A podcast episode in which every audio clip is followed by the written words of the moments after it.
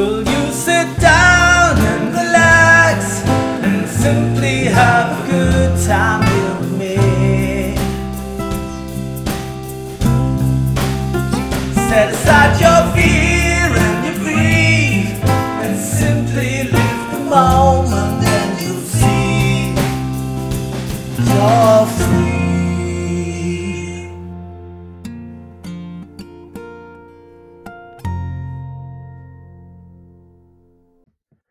Ja, herzlich willkommen zu Strandkorbgedöns und Überraschung zu einer weiteren Sonderfolge.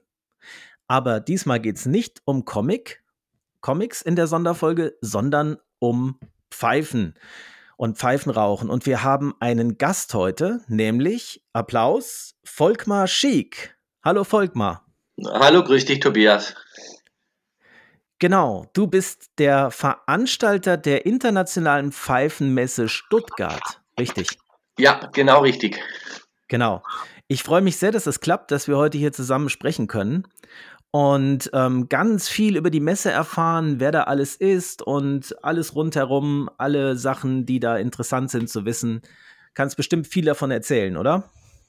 Oh, ja, da kann man sehr viel erzählen. Wir sind ja, äh, ja mittendrin, beziehungsweise schon in den, ich sage jetzt mal, Endarbeiten mit dem ganzen Setting von allem und Kommunikation und äh, ja, es gibt viel zu erzählen.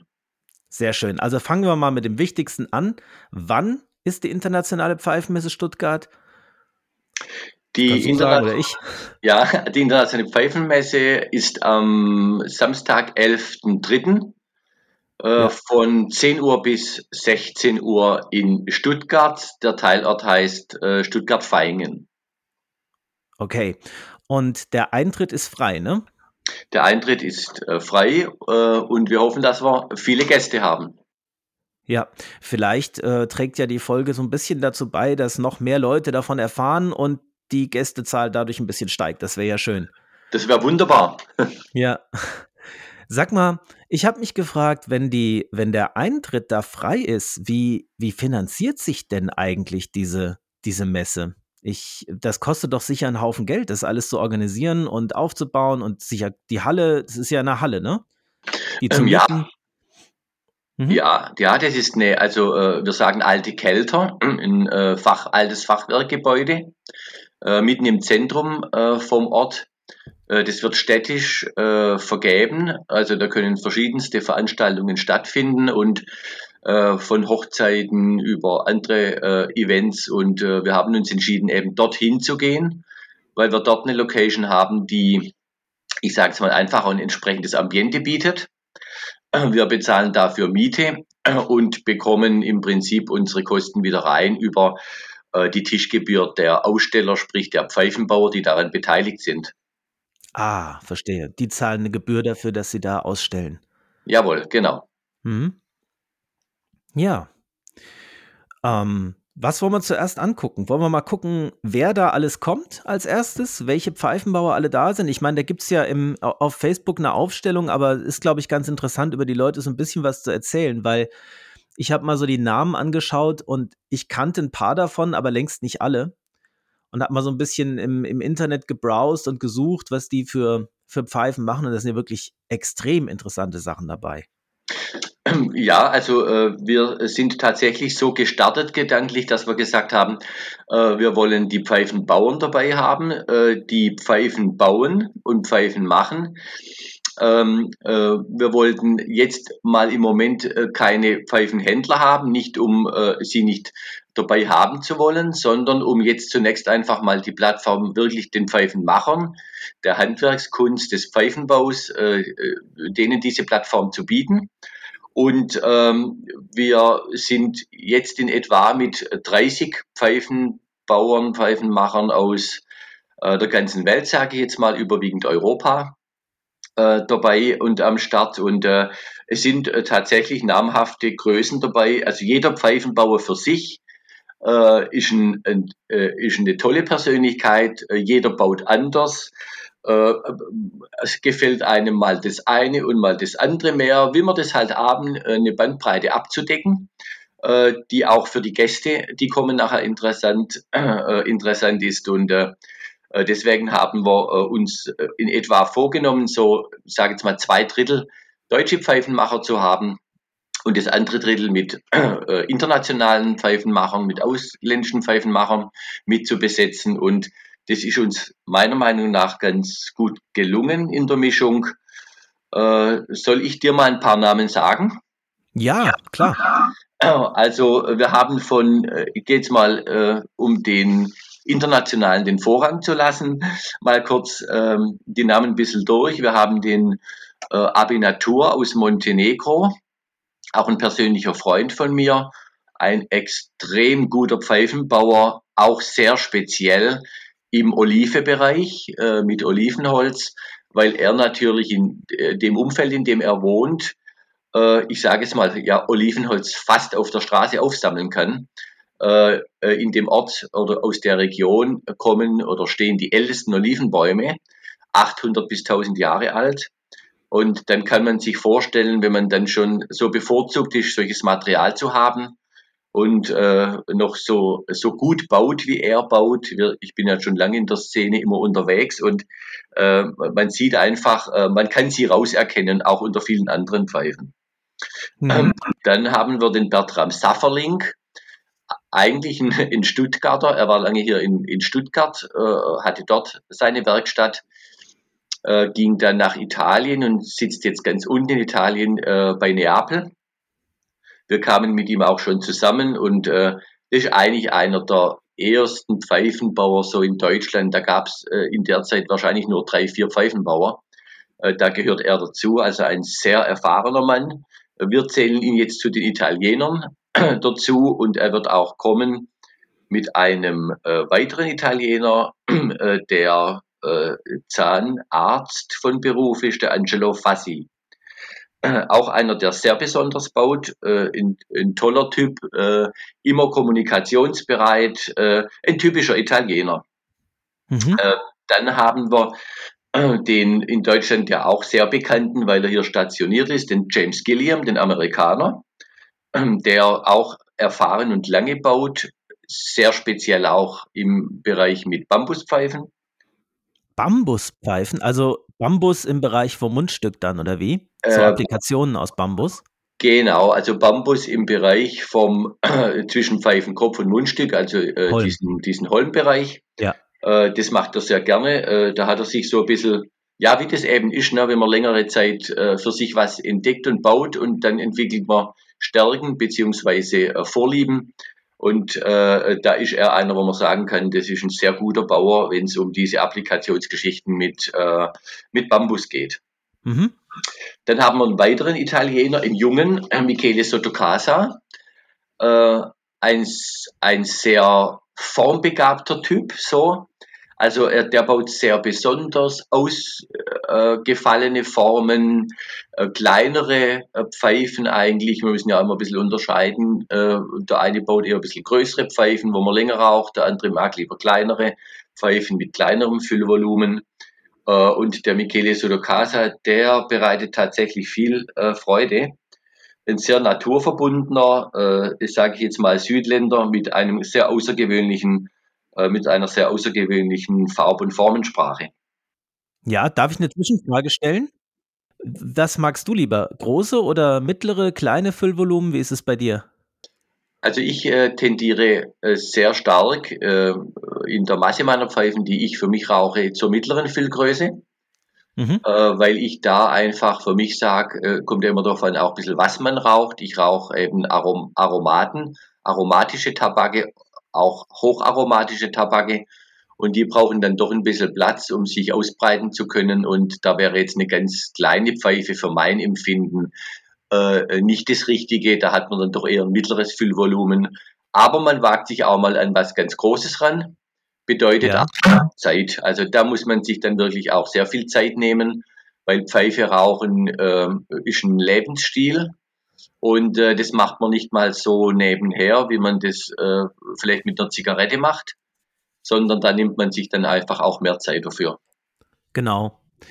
Also ich, das sowieso, ne? Also Pfeife zwischendurch finde ich, äh, ja, ist, äh, das, das geht nicht. Ich mache ich auch nie, dass ich, ich mache es nie so, dass ich, wenn ich nur eine begrenzte Zeit habe, mich zum Pfeifenrauchen hinsetze. Das mache ich eigentlich nie, sondern das muss immer so die nächsten zwei Stunden irgendwie frei sein, dass man da nicht irgendwie unter Zeitdruck gerät.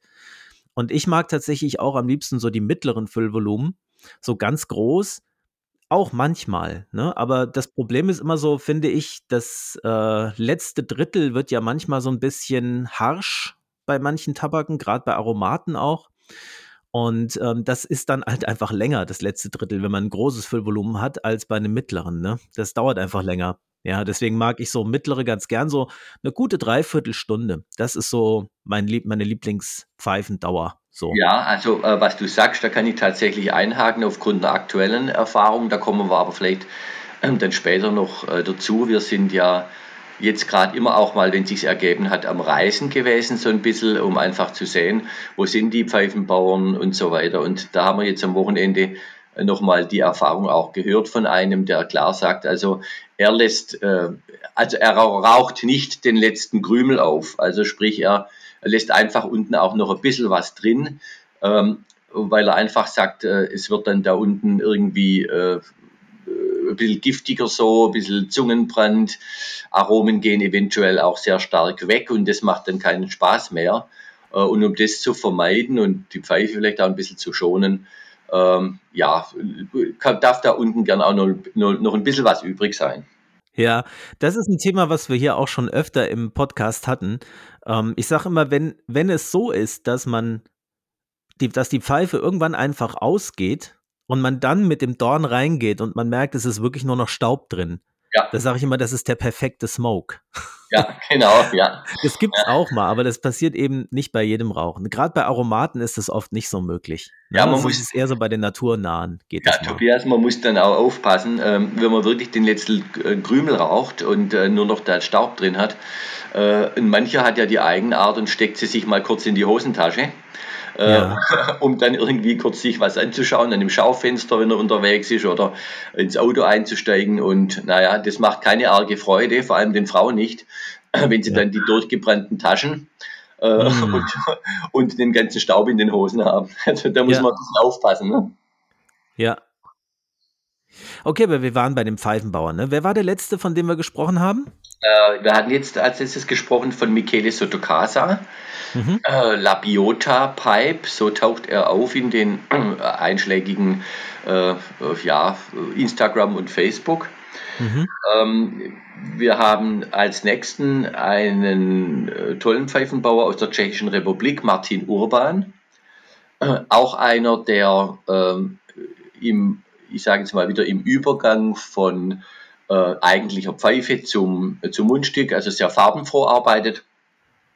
Ähm, auch ein relativ erfahrener, den wir eigentlich hier, glaube ich, gar nicht so groß im Blick hatten. Also ich gehe ja auch auf andere Messen und äh, äh, das ist jetzt tatsächlich einer, der da dazukommt, äh, äh, den man so jetzt auf dem deutschen Markt gar nicht so unbedingt kennt. Wahrscheinlich auch Michele Sodocasa äh, nicht vor Ort so sehr. Bertram Safferling hat sich auch äh, doch etwas rar gemacht in den letzten Jahren durch verschiedenste Umstände und äh, deswegen sind wir froh, dass wir auch aus der Tschechischen Republik einen äh, Pfeifenmacher dabei haben. Und dann gehen wir in die näheren Gefilde. Christian Rütz, ein Österreicher. Ja. Äh, auch ein sehr äh, ja, visionärer, kann man sagen, naturbezogener Bursche, der äh, fällt auf, äh, einfach durch ja, den Bezug zu seiner Bergwelt. Ähm, der arbeitet einfach mit ganz verschiedenen Materialien, sehr naturbezogen. Das muss nicht immer Hochglanz sein. Da darf auch mal äh, eine Ecke oder Kante stehen bleiben, wenn sie bewusst eingesetzt wird.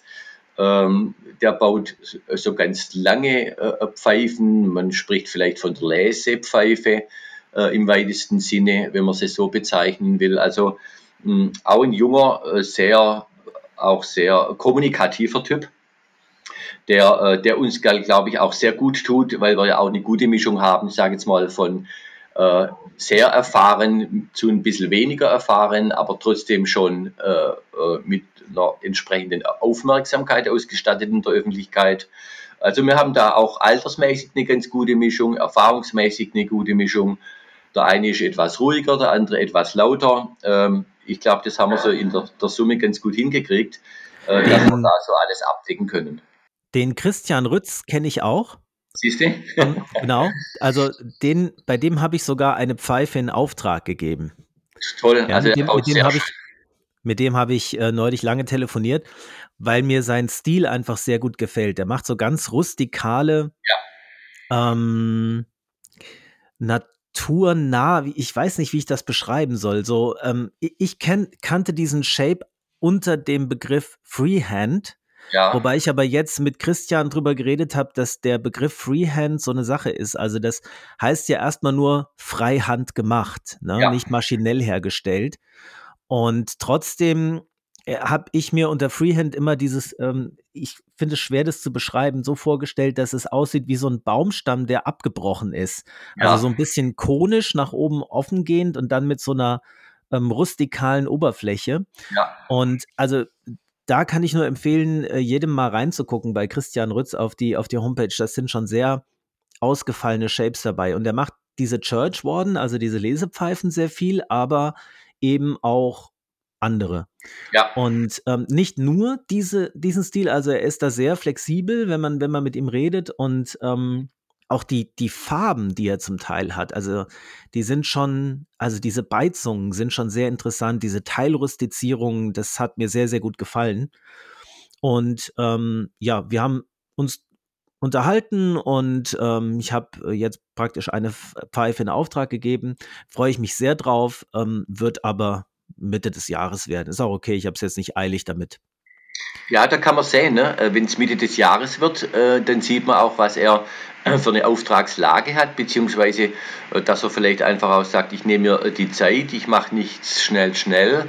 Ähm, ich will für, für, jede, äh, für jede Pfeife die Aufmerksamkeit haben, die ihr zusteht, dass sie so wird, wie ich mir es vorstelle. Also ist auch einer, der ja, da sehr hundertprozentig arbeitet, äh, natürlich auch technisch äh, äh, immer weiter in die Perfektion äh, geht. Und äh, das sind Dinge, das finde ich gut, dass man da, da sagt, naja, jetzt, äh, jetzt hauen wir mal keine 400 Pfeifen im Jahr raus, sondern äh, äh, das sind dann halt äh, s- s- 50 Pfeifen oder 60 Pfeifen, äh, jede mit Bedacht, äh, auch im Respekt äh, zum Material an, ich sage jetzt mal, angelegt und ausgearbeitet. Ich finde es gut und ich glaube, die äh, vielleicht sind auch die älteren erfahrenen Pfeifenbauern äh, ganz stolz, wenn sie jetzt sehen, dass da äh, ein Nachwuchs kommt, äh, der zwar nicht ihre Position einnimmt, weil man kann ja nicht in die Fußstapfen anderer treten, aber äh, dass da was nachkommt, vor allem für das, ich sage jetzt mal für diese Kunst, die ja jetzt nicht so die große Aufmerksamkeit am Markt hat, wenn man das vielleicht mit vielen anderen Dingen vergleicht, handwerklich, äh, ist es eine Nische, aber eine, die jetzt äh, scheinbar wieder sehr lebendig wird. Ja, Ja, und, Okay. äh, und dann vielleicht noch, ja, wir haben den Wolfram Benz, auch ein relativ, ich sage jetzt mal, neuer Pfeifenbauer, seit ein Jahr, vielleicht seit, weiß gar nicht, halbem Jahr, Jahr, ein Jahr wird es jetzt sein, vielleicht äh, kommt da immer drauf an, äh, welche Vorbereitungsarbeiten dann laufen, Einrichten der Werkstatt, bis dann jemand in der Öffentlichkeit auftaucht. Ähm, ist eigentlich ein, äh, ein, ein Badener, ein Pforzheimer, ist aber in Frankreich, im Elsass äh, ansässig äh, und baut, jetzt sind wir wieder bei etwas gröberen, also nicht gröber, sondern größer, bei etwas größeren Pfeifen. Ähm, da kann man schon auch mal eine große Hand haben, äh, die einem so wie ein Handspeichler in der Hand äh, sitzt. Er versucht einiges mit äh, Oberflächenbearbeitungen äh, mal auszuprobieren, also auch jemand, der sehr viel austestet für sich, ausprobiert. Und äh, ja, das ist so ein, ich sage jetzt mal, so ein Freigeist mit Liebe zum Grain, also äh, zu schöner Struktur im Holz, das entsprechend herauszuarbeiten. Und auch ein ganz lockerer Typ, mit dem man so, ich sage jetzt mal, über die äh, Theke gelehnt äh, mal einen Smalltalk halten kann. Also immer nett, immer frisch und äh, äh, auch immer bereit, äh, über das, was er tut, zu sprechen. Wolfram Benz. Okay. Wolfram Benz, ja. Dann haben wir äh, einen äh, Franzosen, Also ich würde auch ein bisschen sagen, vielleicht sieht es manche anders, also auch ein bisschen exotisch eigentlich, der Jean-Regis Richardieu. Ähm, er nennt sich äh, auch John Ross äh, entsprechend in Instagram und Facebook. Ähm, also der, das ist ein ganz besonderer Stil, äh, äh, wenn man das bei ihm sieht, äh, gerade von den Rustizierungen her und dann auch manchmal so, so ganz kleine, man sagt ja Nosewarmer dazu, ganz kleine kurze Pfeifen oder auch extrem langes Pfeifen. Also äh, da gibt es dann schon auch mal eine Pfeife. Jetzt sind wir wieder beim Bambus. Auch er, äh, einer, der Bambus verwendet, äh, aus dem eigenen Garten.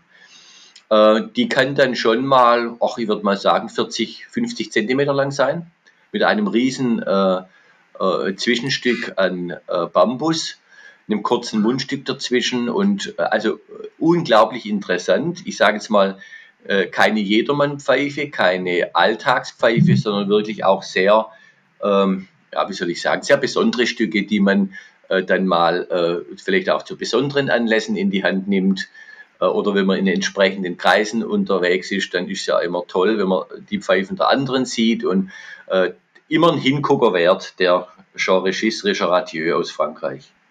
Ja, das klingt aber auch schon so in Richtung Lesepfeife dann, ne? so 40, 50 Zentimeter. Ja, ja, die hat dann oft unten noch so ein, ein Füßchen, je nachdem aus, äh, äh aus Horn oder, oder aus Ebonit und äh, äh, das Mund, äh, die, der, die Tabakkammer, die taucht dann irgendwo in der Hälfte äh, äh, dieses Bambus-Zwischenstückes auf. Also äh, total crazy, würde man sagen. Äh, der ist auch einer, der wirklich richtig ausreizt. manchem gefällt ich finde es klasse, sowas kann man echt haben. Ich finde es sehr schön, ich habe von ihm auch zwei Pfeifen. Äh, und ein anderer lehnt es vielleicht ganz ab und sagt, nee, da, ich bleibe da eher beim Klassischen. Also wir finden natürlich auch auf der Messe tatsächlich alles wieder. Ja. Okay, wen haben wir noch? Äh, wir haben noch zwei internationale, sprich, äh, ich sage international zwei äh, ausländische. Einmal der Christoph Wolf, ein sehr neuer Pfeifenbauer, auch aus Frankreich. Ähm, also äh, bei ihm kann man es tatsächlich auch so sagen, das ist einer, äh, der hat sich, also der hat so, das ist so ein bisschen ein Mystiker. Der wollte eigentlich äh, ursprünglich mal tatsächlich äh, Schriftsteller werden. Wenn man mit ihm spricht und sich austauscht, äh, dann kommt da tatsächlich auch, also das merkt man ja in, so in der Wortwahl, wie er Dinge verpackt, äh, äh, wie er sie, was man so zwischen den Zeilen lesen kann äh, bei ihm, er sagt, ich habe zwar erst angefangen, aber ich habe mich lange darauf vorbereitet. Äh, Finde ich sehr gut. Jetzt könnte man sagen, naja, vorbereiten ist ja nicht umsetzen. Äh, aber ich sehe tatsächlich an dem, was er baut, äh, ich habe jetzt gerade äh, am Wochenende äh, oder jetzt ja am Wochenende Freitag noch zwei Pfeifen bekommen von ihm und mir die angeschaut. Also extrem weit schon für mein Empfinden mit der ganzen technischen Anlage und hat auch einen sehr, äh, äh, einen sehr schönen Stil. Also bei dem merkt man, dass er so, äh, ja, dass die Pfeife im Prinzip während des Arbeitens entsteht. Also er lässt sich den Freiraum zu sagen, ich lege sie an, äh, aber es darf gern sich dann während des Baus entwickeln. Äh, und das führt ihn dann, ich sage jetzt natürlich nicht zu einem ganz anderen Shape, weil das ist ja dann nicht möglich oder fast nicht möglich. Aber in der Ausgestaltung äh, eben geht es dann mal entweder ein bisschen mehr nach links oder nach rechts. Also es ist immer ein, äh, ein Ergebnis äh, am Ende äh, des laufenden Prozesses. Ähm, und äh, also da kann man auch nur sagen, äh, Hut ab, neu angefangen und wirklich schon auf sehr, sehr, sehr gutem Niveau. Und letztlich von, von den ausländischen Pfeifenbauern äh, ist einer zu nennen, der kommt aus Griechenland, Insel Korfu. Weiß gar nicht, ob man das sagen darf, ob die sich als Korfuja, Korfujaner bezeichnen oder ob die als Griechen bezeichnet werden wollen. Äh, Kostas Zissis. Ähm, der war auch schon äh, immer mal in Verbindung mit einigen eingesessenen deutschen Pfeifenbauern. Ähm, das ist auch einer, äh, also ein Südländer, immer locker drauf, mit dem kann man sich auch unterhalten. Ähm, dem ist es nicht lästig, wenn man sich mit ihm austauscht. Die Zeit nimmt er sich. Ähm, und also er baut auch in Olivenholz, weil die haben sehr schönes Olivenholz auf Korfu. Äh, und er hat eine Besonderheit, die ist nicht so oft anzutreffen, äh, wird nicht so oft gebaut mit. Ist ein Holz, das gibt es dort auch, äh, gibt es nicht an allzu vielen Stellen. Das heißt Lemonwood, also Zitronenholz, was das im weitesten Sinne genau bedeutet, hat äh, so ein bisschen eine ähnliche Anmutung wie Olivenholz. Ähm, ich habe mich mit ihm darüber ausgetauscht. Er macht dann gerne auch so Pokerformen, so äh, Pfeifen, die man hinstellen kann. Und er sagt, äh, ich habe ihm dann gesagt, ja, kann man das rauchen überhaupt? Weil äh, kommt ja immer so ein bisschen die Frage auf, oh, kann, kann man sich an das Material ranwagen? Äh, ist das dicht genug mit dem Holz, dass es die Hitze äh, aushält? Äh, wie ist das Rauchverhalten? Er sagt, überhaupt keine Gedanken machen. Er raucht eine Pfeife äh, jetzt im eigenen Gebrauch schon seit Jahren. Die tut immer gute Dienste, die raucht er fast täglich. Ähm, und er sagt überhaupt kein, ich sage jetzt mal, Qualitätsunterschied zu äh, jetzt zu Olive oder zum äh, oder, oder zum Bruyère. Äh, was war für mich auch neu äh, und nicht bekannt. Es gibt ja auch in Südafrika noch Hölzer, die bei uns nicht so bekannt sind. Äh, aber auch der wagt mal so was Heimisches zu nehmen, hat es natürlich getestet. Er wird es nicht auf den Markt bringen äh, und sich eine blaue, eine blaue Augen einfangen. Ähm, also auch das wäre tatsächlich mal eine Idee wert, äh, als, ich sage jetzt mal, Pfeifensammler, Pfeifenenthusiast, äh, sich mal eine Pfeife aus Lemonwood anzuschauen. Klingt sehr interessant. Ich habe noch, das habe ich noch nie gesehen, Lemonwood, also ja, Zitronenholz. Ja. ja, also es ist im Prinzip, man kann sagen, noch ein Ticken heller wie die Olive. Äh, sie hat auch dann, ich sage es mal, auch sie ist auch so strukturiert, ein bisschen wie eine Olive, dass dann so zwischen dem hellen Holz man da, ich sage es mal, so leicht bräunlich gräuliche, äh, äh, ich sage es mal, Aderung raussieht. Ähm, aber man kann es, wenn man es ein paar Mal in der Hand gehabt oder verglichen hat, schon unterscheiden. Auch deswegen, weil das Lemonwood tatsächlich auch nicht das Gewicht hat wie das Olivenholz. Olivenholz ist ja an sich doch ein etwas schwereres Holz im Vergleich zu den anderen. Mhm. Ja, und mit ihm sind im Prinzip die ausländischen Pfeifenbauer, die beteiligt sind, ähm, äh, abgeschlossen und äh, dann reihen sich, ich sage jetzt mal, die, die ganzen Deutschen, die wir haben, ein. Ja, unter anderem Roland Kirsch auch, ne? Uh, unter anderem Roland Kirsch, genau, bei dem waren wir jetzt am Wochenende. Uh, also ich habe eine Tour gemacht uh, hoch nach Schwerin zu Roland Kirsch, dann weiter nach Lauenburg natürlich, da muss man natürlich dann hin, das ist ja nicht mehr weit zu den Pipe, den Tobacco und damit verbunden natürlich Holmer Knutzen. Mhm. und dann tatsächlich auch nochmal den Abstecher rüber zu ähm, äh, zu Manfred Hortig. Äh, also das sind dann auch welche, äh, äh, da sind auch jetzt welche dabei, die äh, so in einer, einer, kleineren Gruppe zusammen mit, äh, mit Uwe Meier zum Beispiel, ähm, ich sage jetzt mal auch, sich immer wieder mal treffen, um gemeinsam Pfeifen zu bauen. Ja, also und das war eine sehr interessante Tour und ja, also genau, der Roland Kirsch, der baut ja auch schon länger Pfeifen und das ist einer, der kommt vom Holz her, also der weiß, was er tut. Äh, und ein sehr genauer Pfeifenbauer, lieber nochmal drüber gehen, alles nochmal anschauen. Er baut mir übrigens auch eine. Super, ja. Dänische Schule, also bei ihm würde ich sagen, ähm, das ist jetzt keiner, der sich an ganz extrem äh, ungewöhnliche Techniken oder sonst was ranwagt, äh, nicht weil er es nicht könnte, sondern äh, er fühlt sich in dem, wie er es tut, wohl. Er probiert schon einiges aus natürlich. Hat ja auch, ich sage es mal, das Handwerkszeug dazu.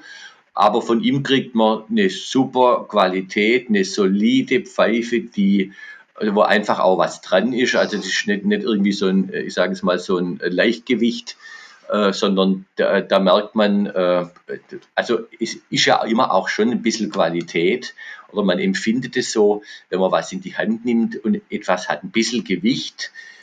Ähm, das überträgt sich ja irgendwie in die Denke, dass man sagt, oh, das ist aber, äh, da ist aber was los, der hat richtig Material verwendet äh, und er bezieht natürlich immer, und das finde ich toll, auch Wünsche der Kunden mit ein. Also ihm kann man auch wirklich sagen, Mensch, äh, mich interessiert das oder das. Oder hast du das mal ausprobiert oder schickt ihn ein Bild und dann baut er das und äh, äh, hat natürlich auch immer sehr gern Applikationen und, äh, wie er immer so schön sagt, bling bling. Also er mag äh, einfach das Farbenspiel. Er ist einer, der äh, nicht unbedingt immer ein schwarzes Mundstück verwenden muss, sondern auch er bedient sich wie manch anderer an Grün, an Rot. Also er kommt über alle Farben und die hat er meines Erachtens super abgestimmt äh, auf das, äh, wie er nachher die, äh, das Holz, sage ich jetzt mal, in der Beizung angelegt hat. Also ein super äh, Typ, ein ruhiger, aber immer auskunftsbereit. Und im Prinzip ist so auch der, der Manfred Hortig, äh, der ja auch schon lange baut und auch sehr ausgefallene Pfeifen wiederum jetzt hat äh, von seiner Seite aus. Äh, ja, also wir können einfach stolz sein, wirklich auch äh, bei den äh, deutschen Pfeifenbauern, äh, dass die, also dass wir die haben, auch wieder Form und, und Farbenartistik, sage ich jetzt mal beim Manfred Hortig. Das geht ja dann von Blau in Rot, in Grün. Der versucht ja auch die Oberflächen und baut wirklich auch äh, teilweise sehr ausgefallene Modelle, die er sich überlegt. Äh, und so entwickelt eben jeder seinen Stil. Und der Holmer Knutzen, der ist natürlich bei Danpipe, das hat mich äh, sehr äh, gefreut. Äh, das freut ja jeden Pfeifenraucher und Enthusiasten, dann läufst du da rein ne, in das Gebäude und äh, findest ja dort äh, einen Raum mit Tabaken und äh, da konnte man ja auch das mal anschauen, alles, äh, wie die Tabake verarbeitet werden und dann kommt einem der Duft da schon entgegen. Die Regale sind voll mit Tabak, ne, wo hat man heute so, ein, so eine Goldgrube. Und äh, Michael Abhitz natürlich im Laden bei Danpipe sofort bereitgestanden äh, und äh, begonnen zu fachsimpeln über äh, Tabake und wie er, äh, äh, wie er Tabake sieht. Äh, natürlich einer, darf ich es mal schwäbisch sagen, richtig auf die Fresse. Also der, wenn man ein Hocharomaten-Liebhaber ist und das ab und zu mal gern raucht, ich sage es mal so als Dessert, mhm. dann ist man bei Michael Apitz wirklich richtig. Äh, und mit dem kann man sich auch darüber wirklich gut austauschen. Äh, ein ganz zugänglicher, toller Typ, äh, der natürlich seine ganze Erfahrung in die Waagschale wirft und eben diese Freude hat, mit den Leuten, die kommen, zu kommunizieren. Und da passt der Holmer Knut natürlich mit seiner Werkstatt, die ja dort vor Ort ist, super dazu. er ist eben der Meister der dänischen Klassiker, der Holmer Knutzen. Äh, bei dem haben auch dann noch reingeschaut. Also äh, ich muss sagen, auch beeindruckend natürlich, wenn man die Werkstatt sieht bei ihm. Und äh, er hat ja auch Kontakt äh, dann zu, zu Dänen, Norwegern, also er hat ja auch Kontakt zu Former zum Beispiel, äh, Nielsen äh, und hat Freundschaften, also dieser Austausch auch mit den großen, ich sage jetzt mal Dänen, ist natürlich schon äh, auch für ihn befruchtend, äh, ein toller Austausch mit ihm und das sieht man seinen Pfeifen, seinen Rustizierungen. Also äh, der weiß ganz genau, was er tut. Hen Henrik Kroll wird auch da sein? Äh, nein, Henrik Kroll äh, wird nicht da sein. Da hatten wir, ich denke, der ist sehr beschäftigt mit, mit äh, den Messen oben äh, bei sich in der Umgebung und äh, Henrik Kroll ist ja äh, aufgrund seines, ich sage es mal, relativ äh, jungen Alters noch, äh, aber trotzdem schon dieses großen Fortschritts und dieser, äh, dieser tollen Qualität, die er äh, äh, verbaut, sage ich, an Holz und auch wie er es dann stilsicher zu Ende entwickelt. Ähm, der hat natürlich auch so viele Nachfragen, da muss man sich ja immer entscheiden, äh, wo geht man hin überhaupt, wie weit reist man, wenn man auch ins Ausland geht. Also äh, sind ja auch welche, die äh, tatsächlich dann mal nach Chicago auf eine Messe reisen äh, oder wirklich äh, dann in andere Länder. Und da muss man eben schon die Auswahl für sich treffen, wo gehe ich hin und wo nicht. Aber äh, wir sind natürlich schon bemüht drum, äh, dass wir und davon gehen wir aus, äh, das nicht nur einmal machen, sondern dass das eine äh, äh, dauernde Einrichtung wird, dass wir ihn dann in den nächsten Jahren, vielleicht auch im nächsten Jahr, ihn dazu bewegen äh, können. Äh, ob er da vielleicht dabei sein mhm. kann und will. Also äh, den, den, beobachten wir alle schon sehr lang natürlich, auch die anderen Pfeifenbauer, das weiß ich von Roland Kirsch, äh, äh und sehen einfach eine super Entwicklung. Okay. So, jetzt haben wir ein paar Deutsche vergessen, gell? Ja. Sind noch welche übrig, ne? Ja, ja, wir haben den, natürlich den Paul Becker aus Pinneberg, einer der Altmeister. Äh, ich zähle es jetzt einfach mal noch mal ein bisschen auf. Äh, bei denen äh, muss man wirklich sagen, also äh, äh, bei denen muss man über äh, was sie können und, und ihre äh, Qualität, die sie bieten und wie lange sie im Geschäft sind, im Prinzip äh, äh gar nicht mehr groß diskutieren und nichts mehr dazu sagen. Äh, da nenne ich gerade nur eben, wie gesagt, den Paul Becker aus Pinneberg oben. Äh, dann nenne ich natürlich Cornelius Menz äh, aus Reutlingen. Äh, äh, gar keine Frage, der Roger Wallenstein. Ja. Äh, äh, da reden wir vielleicht auch dann noch mal ein Wort. Dann der Rainer Thilo Binschädel, kommt ja. ja. auch aus der näheren Umgebung. Über den Roland Kirsch haben wir ein bisschen gesprochen. Hartmut Heckmann, natürlich auch immer äh, besonders mit seinen doch auch immer ein bisschen größer angelegten äh, Pfeifen. Und äh, dann haben wir den, äh, äh den Tom Meret, äh, auch von, von weiter oben aus dem Norden Deutschlands. den Dirk Heinemann, wer kennt ihn nicht, mit, mit seinen Shapes, Pfeifenshapes. den Philipp Lang, äh, auch, der auch sehr, äh, sehr feine, kleine äh, Pfeifen baut, sehr designschön, äh, ein Ästhet und auch wieder ein Grain-Liebhaber. Äh, dann wäre noch zu nennen der Tommy Teichmann, äh, der ja auch, was so diese Holm- und Mundstückgeschichte äh, angeht, oftmals so kleine Pfeifen baut, wo dann nur so ein, so ein ganz kleines äh, äh, äh, Bambusstückchen oder Röhrchen so dazwischen steckt und dann kommt das Mundstück. Also auch äh, ganz reduziert äh, gearbeitet.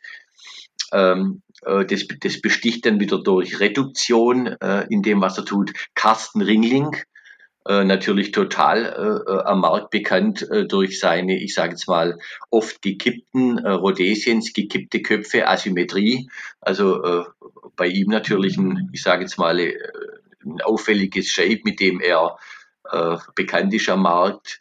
Äh, Markus Meyer aus Nürnberg, ein alter Hase, der überall dabei ist, auch äh, in Norddeutschland auf, auf einer Messe in Wort oben, da bei Hamburg. Ähm, dann haben wir den Thomas Kalmar, eigentlich ein Ungar, der auch noch nicht so lange baut, aber hier im Bayerischen Wald ähm, seine, sein, äh, seine Werkstatt eingerichtet hat. Äh, den Ingo Koch, äh, der ja viel sehr, ich sage es mal, künstlerische Pfeifen, auch mit Dremel arbeitet, wirklich äh, spezielle Oberflächen äh, kreiert. Äh, wird dabei sein der Steffen Müller, der ja auch Fotograf ist, der das Auge hat, auch wiederum für äh, für Form und äh, äh, ja, einfach stilsicher äh, in seinen Ausführungen. Äh, den, da findet man auch nicht so viel. Das ist keiner, der hunderte von Pfeifen baut. Muss man froh sein, wenn man mal eine Pfeife sieht, wenn man sie mal in die Hand bekommt. Äh, internationaler Ruf, also äh, da haben wir wirklich äh, da nochmal einen, ein richtiges Pfund mit dabei. Und dann kann ich noch zwei nennen. Den André Schäfer, der kommt aus dem Umfeld von Göppingen. André Schäfer baut äh, jetzt ganz speziell Pfeifenstopfer. Äh, auch themenmäßig so ein bisschen sortiert äh, nach verschiedenen, entweder auch mal ein Filmmotiv irgendwie, wo er eine, eine, ein kleines Detail mit dazu baut, äh, ich sage es mal, oder Sherlock Holmes, dann taucht da vielleicht mal äh, ein Kopf aus, äh, der aus Blei gegossen ist oder äh, mal irgendein besonderes Zwischenstück, also auch diese Pfeifenstopfer-Geschichte äh, war uns wichtig, das dabei zu haben, weil das ja im Prinzip, ich sage es mal, zum Werkzeug dazugehört, äh, was wir mit einbinden wollten auf jeden Fall. Und dann konnten wir äh, erfreulicherweise so ganz am Schluss dann noch äh, äh, den Frank Jakob gewinnen. Ähm, einer, der auch ich sage jetzt mal, schon auffällt durch extrem gute Qualität, schönes Grain in den Pfeifen, äh, aber auch noch nicht so lang Pfeifen baut. Äh, der ist auch natürlich immer im Austausch mit den alten Hasen, wie den Roland Kirsch zum Beispiel, oder manch anderem sehr kommunikativer Typ, äh, den man immer fragend ansprechen kann. Also wir haben hier einen super Kreis beieinander äh, der dann äh, im Prinzip, und das äh, war mir wichtig, ich habe immer gesagt, so äh, ich stelle meine Pfeifenbauern vor und ich habe äh, ja, eigentlich so ganz bewusst den Begriff meine gewählt. Äh, nicht, weil ich sie für mich vereinnahme oder weil ich von denen irgendwas äh, äh, mir einen Vorteil errechne, sondern äh, weil wenn man was mit Herzblut macht, und das war der Ansatz, die Pfeife zu machen, wir machen sie entweder richtig im Vorfeld oder wir lassen es. Und dann kriegt man so viel Kontakt äh, äh, und dann entsteht da eigentlich fast so ein bisschen ein familiärer Charakter. Ähm, und den möchte ich auch gern auf der Messe haben. Also die sollen sich untereinander wohlfühlen, ähm, äh, die sollen miteinander gut können. Äh, die wollen ja auch mal zusammenkommen, wenn sie sonst immer in der Werkstatt sitzen, alleine oft. Ähm, äh, und glaube ich, dieses Gegenüber braucht. Und wenn wir diese Plattform bieten können äh, und denen einen schönen Rahmen bieten können, und die ein bisschen ihren Beitrag leisten, auch zu äh, veröffentlichen und ein bisschen bekannt zu machen, äh, dann habe ich keine Bedenken, dass wir hier eine, äh, eine tolle Messe hinbekommen. Ja, das klingt auf jeden Fall danach. Also das sind ja sehr, sehr viele interessante Namen und da gibt es ja jede Menge zu sehen, auf jeden Fall. Für mich wäre eine Frage, wie ist denn das? Kann ich auf der Messe mit Karte bezahlen oder muss ich mir ordentlich Geld mitnehmen? Also das hatten wir jetzt tatsächlich vor kurzem auch dieses Thema, da scheuen, da scheuen sich die meisten sehr davon mit diesen Kartengeschichten. Äh, also es ist nach wie vor, so habe ich es jetzt auch bei anderen Messen äh, weitestgehend beobachtet, ähm, dass, dass die wirklich äh, froh sind, wenn sie, also wenn das wirklich, ich sage es mal, wie in einem Ladengeschäft auch, im Normalfall in kleineren Geschäften, die noch nicht so äh, ausgestattet sind oder ein bisschen äh, familiärer, individueller sind, die haben es tatsächlich ganz gern, äh, wenn man da ein bisschen Bares dabei hat ähm, und das äh, so abwickeln kann, das direkt bezahlen kann. Ähm, und ich kann natürlich auch sagen, also wenn, das interessiert ja immer mal einen Messeteilnehmer, wir haben natürlich zum einen ja auch Gebühren immer auf diesen Karten, Lesegeräten. ja, ich bezahle lieber keine Gebühr und muss nicht auf, das auf eine Pfeife obendrauf noch mitbezahlen. Ähm, dann kosten die Geräte, Miete, also das sind da so ein paar Unwegsamkeiten. Ähm, und dann ist es aber auch so, wir sind im Ort hier so zentral angebunden an alles drumherum, äh, dass wir im Prinzip äh, im Umkreis äh, tatsächlich drei, vier Banken haben, wo man auch mal sagen kann, oh, jetzt würde ich aber gerne nochmal äh, doch nochmal was kaufen, da habe ich noch was gesehen. Äh, da haben wir wirklich sehr kurze Wege, also diese Möglichkeit, äh, die eröffnet sich ja dann immer und da sind wir dann im Hintergrund dann als Team natürlich auch immer ansprechbar. Äh, wenn jemand da was wissen muss oder, oder irgendwas äh, beschrieben haben will, äh, sind wir ja vor Ort und können da auch Hilfestellung leisten. Also gibt es genug Geldautomaten in der Nähe? Da gibt es genug Geldautomaten. Man kriegt die wahrscheinlich zwar nie leer, aber das ist ja auch eine Sinn der Sache. aber es gibt genug drumherum. Und äh, ja, also da haben wir, an der Ecke haben wir keine Not. Sehr schön. Aber du hast eben auch von Tabak geredet. Es wird nicht nur Pfeifen zu sehen geben, sondern auch Tabak? Genau, also ich spreche jetzt mal, ich sage jetzt mal, äh, ich sage es immer mit dem Begriff Rahmenprogramm, nicht um die, die da jetzt noch drumherum teilnehmen, äh, irgendwie äh, äh, nach außen zu platzieren oder zu sagen, ja, die sind ja nicht im Zentrum, doch sind sie genauso. Aber äh, wir bezeichnen es für uns eben so als Rahmenprogramm, weil es, glaube ich, wichtig ist, dass wir drumherum noch ein bisschen Aktivitäten haben, weil es ist auch sehr anstrengend. Also äh, das weißt du von dir, das wissen wir, egal wo wir hingehen, mal auch auf andere Messen. Äh, das fordert einen schon ein bisschen in der Konzentration, wenn man da von Tisch zu Tisch geht. Äh, und er sieht da einiges. Der eine hat ein bisschen mehr Pfeifen auf dem Tisch liegen, der andere ein bisschen weniger. Aber man ist ja, man will ja was haben, man will ja vielleicht viel Eindrücke aufnehmen, vielleicht auch was kaufen und da fängt man mal irgendwo an und, und da kommt man rum und da weiß man nachher gar nicht mehr so genau. Und äh, für diese, sage ich mal, Zwischenzeiten auch, sich ein Päuschen mal zu nehmen, haben wir natürlich auf jeden Fall Kulinarik, da können wir ja noch was sagen dazu. Mhm. Äh, und dann haben wir zwei, drei Dinge eigentlich in der, in der Hinterhand. Über das vierte spreche ich nicht. Das wird ein Geheimnis bleiben. Aber wir haben drei Dinge in der Hinterhand. Das eine ist natürlich, dass wir glücklicherweise unseren örtlichen äh, Händler, äh, nennt sich Zigarrenmetzger, also äh, die haben auch Pfeifen. Aber die kommen natürlich nicht mit Standardpfeifen äh, aus der Fabrik, sondern die haben gesagt, wir kommen mit Zigarren und mit einem Rum-Tasting. Also die haben äh, Spiritosen mit dabei, gehört ja auch immer so ein bisschen äh, ins Umfeld von einem äh, Pfeifen- oder Zigarrenraucher, mal einen schönen, feinen, äh, alten Whisky zu trinken oder mal einen Rum auszuprobieren. Also äh, da haben wir so äh, ein bisschen was mit dabei, was uns natürlich auch äh, ein Stück weit die Chance eröffnet hat, ähm, äh, über diesen Händler, dass wir an die Deutsche Tabakzeitung rankommen. Äh, und dort, äh, das ist uns versprochen von dem freien äh, Journalisten, zum einen eine Ankündigung bekommen und zum anderen dann auch tatsächlich einen Bericht über die Messe. Und dann haben wir natürlich einen, ich würde sagen, tatsächlich der besten Tabakblender Europas, den Thomas Nitsche, äh, dabei von einem der größten Premium-Tabak-Großhändler Deutschlands. Kohlhase und Kopp. Genau, du hast ihn genannt, äh, dann ist es in Ordnung. genau, von Kohlhase und Kopp. Thomas äh, haben wir auch kennengelernt auf äh, anderen Messen und abends zusammengesessen und haben ihn angesprochen. Und er sagt, wenn die Geschäftsleitung mitmacht, dann bin ich sofort dabei.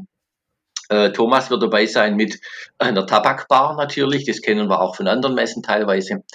Und ich finde es einfach schön, weil da kommt nochmal noch mal ein bisschen äh, Geruch dazu, äh, Geruchssinn dazu. Wir wollen ja irgendwie das mit allen Sinnen ähm, äh, begehen, so eine, so eine Festivität, so eine Messe. Wir haben die Haptik ja im Pfeifenbaubereich und das Auge dabei. Wir haben dann den Geruchssinn dabei. Ein Tabak ist halt immer einfach was Leckeres, wenn man da mal reinschnüffeln kann und mal sich äh, vielleicht auch von ihm was mischen lassen kann, äh, er was sagen kann von neuen Entwicklungen, da mal so ein bisschen äh, kurzen Abstand zu nehmen von, von den Pfeifen und einen Schwenk zu machen hin zum Tabak äh, und sich das mal anzuschauen und da ins Gespräch zu kommen. Das ist auch einer natürlich, der äh, der nicht dasteht und nichts redet, sondern der wirklich im, sich im, in den Austausch begibt.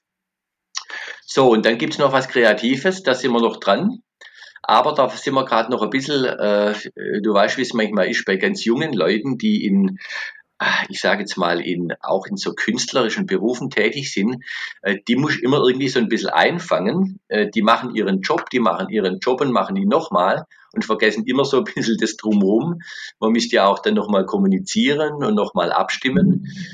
Ähm, äh, wir planen noch eine junge, sehr gute Tätowiererin dabei zu haben die vor Ort sein wird und dann, so ist es vorgesehen, auch kleinere äh, Tattoos machen kann äh, vor Ort. Also äh, da kommt jetzt noch mal eine Komponente dazu, die wir, ich wüsste es bislang nicht aufmessen, dass man das mal, äh, dass man das mal gesehen hat oder dass da mal jemand dabei war. Äh, und selbst wenn man nur über die Schulter guckt äh, oder mal hinschaut, also wir haben ja doch auch einige äh, junge Pfeifenbauern, äh, die doch einiges an, äh, an Farbe unter der Haut mit sich tragen. Und äh, ich glaube, das ist immer auch noch so ein frisches Element, so eine Geschichte zu sagen, Mensch, da auch mal toll, äh, da ist irgendwie jemand noch dabei und ich habe es bewusst auch mal ein bisschen angesprochen bei den ein oder anderen Pfeifenbauern, um zu sehen, oh, wollen, wollen die das, passt das für die oder ach, da höre ich von den Alten und den Jungen, nee, das ist doch super, das wird uns gefallen. Äh, äh also da, da haben wir, glaube ich, nochmal was Tolles dabei. Und äh, das vierte, was wir noch dabei haben, das ist nochmal was sehr äh, Sinnliches, auch was für, äh, für das Auge. Aber da habe ich ja gesagt, da spreche ich nicht darüber.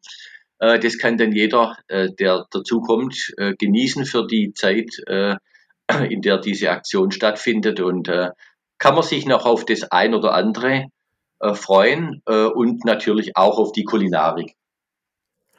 Da bin ich ja mal gespannt ob es einen Messenbesucher gibt, der spontan sagt, jetzt lasse ich mich hier mal tätowieren. Das fände ich ja richtig. Da kann ich dir was, da, da kann ich dir was sagen. ich hatte das Thema bei Carsten Ringling angesprochen. Und äh, da sagt er so ganz euphorisch gleich, oh, das ist doch toll, da lasse ich mir gleich eine Tätowierung machen. Aber dann fiel ihm wahrscheinlich im zweiten Moment ein, oh, ich sitze doch aber da am Tisch an meinen Pfeifen äh, und oh, ist da vielleicht meine äh, Tätowiererin, die das, äh, die da bei mir immer tätowiert ist, die da vielleicht beleidigt. Also wir haben da so ein bisschen äh, Spaß draus gemacht, aber der war zum Beispiel sofort dabei, dass er gesagt hat, oh, das finde ich gut, äh, da lasse ich mir was Kleines machen. So, also ich denke, äh, schauen wir mal, vielleicht gibt es ja auch einen älteren Pfeifenbauer, der sagt, ich kriege da meine erste Tätowierung. Also ich habe ja diverse Tätowierungen, aber ich Ab- Ja, also es dauert ja auch ein bisschen, ne? Eine Tätowierung ist ja nicht so ganz schnell gemacht. Das sind ja schon, also eine, eine Stunde muss man ja schon rechnen. Ja, also äh, das kann dann mal ein kleiner Schriftzug sein oder vielleicht eine Ornamentik äh, in dem Bereich. Also da kann man natürlich äh, kleinere Sachen machen. Äh, es geht natürlich kein, äh, kein Großprojekt und, und, und keine großen Sachen, aber auch ja, mit einer Stunde, äh, die arbeitet sehr, äh, die arbeitet sehr zügig, muss man sagen. Die ist wirklich äh, von der Qualität, vom Fachlichen her sehr gut.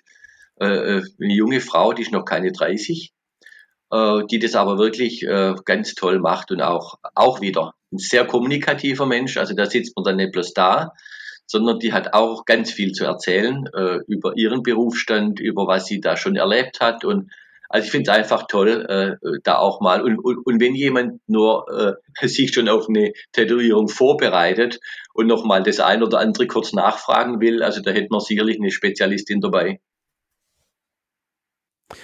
Klingt super. Vielleicht mache ich das ja auch, mal gucken. Vielleicht lasse ich mir eine kleine, vielleicht lasse ich mir eine, irgendwas tätowieren äh, als kleine Erinnerung an die Messe. Naja, wahrscheinlich eher nicht. Du wolltest jetzt aber, du wolltest aber jetzt nicht gerade sagen, äh, vielleicht lasse ich mir eine kleine Pfeife tätowieren. Das wäre doch witzig. Ja. Ja. Ja, das klingt doch alles sehr, sehr spannend. Ähm, eine Sache müssen wir vielleicht noch dazu sagen. Ich hatte dich das im Vorfeld schon mal gefragt. Man kann in dem Gebäude, wo die Messe ist, nicht rauchen, ne? Ähm, Genau, also das ist tatsächlich, das liegt uns ein bisschen im Magen, äh, wobei ich da auch, also ich, ich mache mir da immer nicht selber ein Bild, sondern ich frage es dann auch wirklich ein bisschen äh, nach bei den Pfeifenbauern. Ich schaue auch nochmal immer ein bisschen in den Hintergrund von anderen, bei anderen Pfeifenmessen. Also wir tun uns da tatsächlich wahrscheinlich in Zukunft auch immer schwerer, äh, dass wir das in Räumen, also klar, ich kann jetzt äh, unter Umständen äh, irgendwo, ich sage jetzt mal, ein Raucherlokal bekommen, wo man in einem Nebenraum äh, eine Pfeifenmesse machen kann, wo geraucht werden darf. Ähm, da würde ich, da würde ich jetzt aber tatsächlich sagen, ähm, da würde mir, da würde mir eher die Schönheit des Gebäudes, der Stil, der Flair, was so ein Raum entwickelt oder vermittelt, das Ambiente insgesamt, äh, das wäre mir da tatsächlich wichtiger als Veranstalter, als dass man da rauchen kommt, weil wir dürfen ja eines auch nicht vergessen. Äh, da kommen bei uns am Ort sicherlich auch, äh, wir haben an dem Tag Markt, der ist keine 100 Meter weg. Äh, die äh, Stuttgart Feinger, die sind tatsächlich an alle möglichen interessiert, weil wir ganz viele verschiedene Sachen äh, immer haben an Aktivitäten, die kommen da eben auch. Äh, wir haben eine Künstlerszene äh, an dieser Anlage mit dabei, die dort ihre äh, Ateliers haben, die natürlich auch immer interessiert sind, vielleicht nicht gerade am Rauchen, aber eben an der Kunst des Pfeifenbaus. Und dann kommen eben diese Leute, die halt auch nicht rauchen. Und wenn die du dann mal selbst als, ich sage jetzt mal, alter, harter Pfeifenraucher da in so einen Raum kommst, das kann schon aushalten.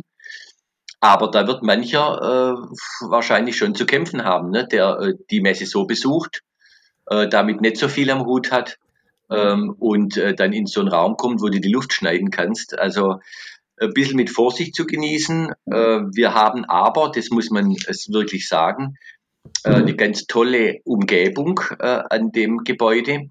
Äh, wir können über die Fluchttüren äh, drei, vier Mal kann man äh, wirklich raus, ganz kurzer Weg ins Freie. Und dann haben wir am Eingangsbereich und ich sage jetzt mal so sechs, sieben Meter, weg vom Eingangsbereich haben Junge so eine ganz, äh, ich sage jetzt mal, stylische Holzkonstruktion gebaut, wie so eine kleine Baracke, die so auf der einen Seite offen ist.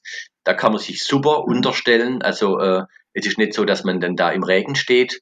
Ja, man muss nach draußen, aber man findet außerhalb dann, ich sage jetzt mal, Schutz und Unter, Untersteh, äh, dass man das da in Ruhe machen kann und nicht äh, dann auch noch vom Wetter abhängig sein müsste.